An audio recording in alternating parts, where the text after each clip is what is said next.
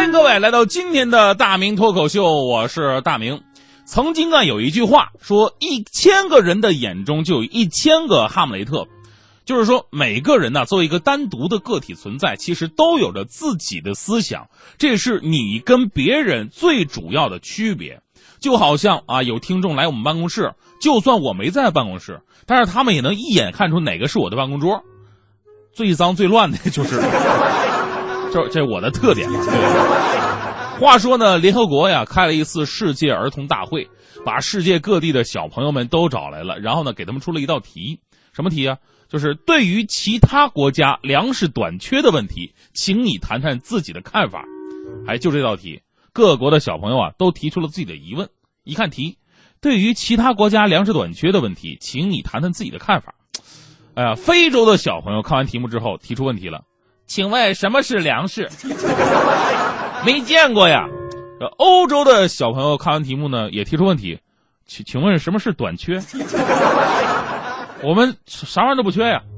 美国小朋友看完问题，提出自己的看法。请问什么什么是其他国家？世界上不就我们一个美国吗？最后是中国小朋友，中国小朋友摸摸脑袋，提出自己问题了。老师，请问什么是自己的看法？我们没看法，老师咋说我咋信。老师挥手我前进。缺少自己的看法呢，历来就是咱们国人的一道硬伤啊。如果说我们现在呃对一些发达国家啊做出一个。大体上民族性格总结的话，我相信不难。比方说，美国人自由，德国人严谨，英国人绅士，法国人浪漫，韩国人呢？韩国人呢？这个崇尚自尊，别管他自不自大啊。日本人呢，崇尚礼貌，你别管他虚不虚伪。但如果说到咱们中国人，好像我一时三刻想不起什么公认的词汇来形容我们的。可能是我没什么见识哈，大家大家也可以提示我一下，就没人愿意承认自己的祖国不好，但有的时候呢，反思才能进步。英国前首相撒切尔娘子，啊不是撒切尔娘子，铁娘子撒切尔夫人，他曾经在上个世纪说过一句非常让咱们不爽的话，他说：“你们根本不用担心中国，因为中国在未来几十年甚至一百年内无法给世界提供任何的新思想。”当然了，撒切尔啊是承认中国为世界经济提供了巨大动力，但他却否认中国知识分子对思想上的引领。虽然这话听了难受，但是看看我们现在的情况，中国这几十年确实没什么思想家，大家伙都忙着发展自己的经济去了，哪有时间停下来思想呢？中国古时候。不缺乏思想，你想想，从这个百家争鸣到独尊儒术，从封建观念到新思潮的涌入，无论是好是坏，人总是有精神支柱的。而到现在呢，反是没了信仰。说的露骨一点，信仰其实也有。刚出生信仰奶，上学信仰分儿，工作信仰钱，退休信仰保健品。每个人看似是个性十足，但是世界观、价值观其实没什么两样。你想想。你再思想开放，但是结婚都得要房子吧？你说你不要，但是买不起，是吧？所以呢，你就不能理解股神巴菲特这种身家的人为什么五十六年以来呀，一直是住在一个旧房子里边。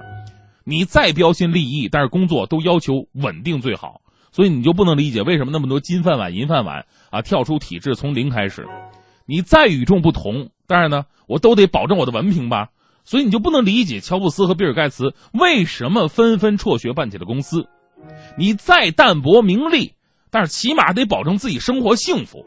所以你就不能理解那些土豪啊、富豪捐出自己全部身家，自己只是粗茶淡饭、偏居一隅。所以啊，有些所谓的思想开放啊、标新立异、与众不同、淡泊名利，只是一种随大流的自我标榜而已，谈不上是自己的看法。所以。你会发现一个问题哈，我们经常啊，很多人口口声声喊着我要一场说走就走的旅行，其实说走就走的只有去趟厕所而已。我们大声怒喝，大不了老子明天不干了。结果呢，第二天生怕迟到，还设置了两个闹钟。其实我们自己的看法早就被玩坏了，太多的父母都会按照自己的思路给孩子安排好一生。孩子五岁了，儿子，我给你报了少年宫，上去吧。孩子七岁了，儿子，我给你报了奥数班，上去吧。啊，十五岁了，儿子，我给你报了重点中学，上去吧。十八岁了，儿子，我给你报了高考突击班，上去吧。二十三岁了，儿子，我给你报了公务员，上去吧。孩子到了三十来岁还敢安排呢，儿子，我给你报了《非诚勿扰》，上去吧。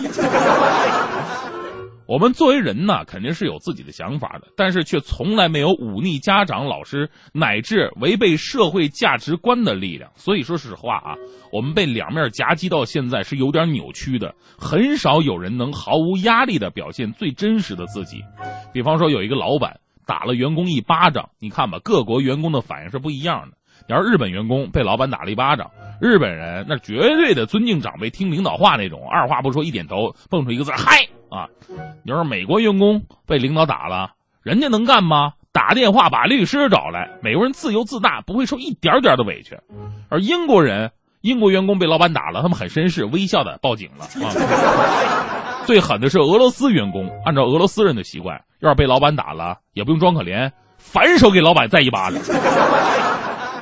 那咱中国员工呢？被领导打了，一般的情况都是嘴上说不好意思，下次注意啊。回到家立马发微博怒吼：“坑爹啊！打工一族伤不起呀！”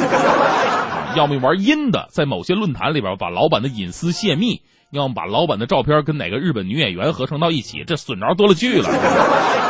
我们真心的希望自己是一个有思想的人，可以独立的发现世界，表达不同，选择自己的生活，而不被别人诟病。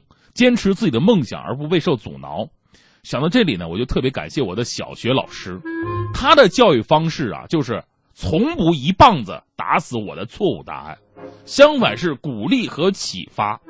我记得上小学上课啊，做选择题，老师问我选什么，我说选 C，结果全班同学一起大喊 A，老师又看了我一眼，想好到底选什么，我还是说 C。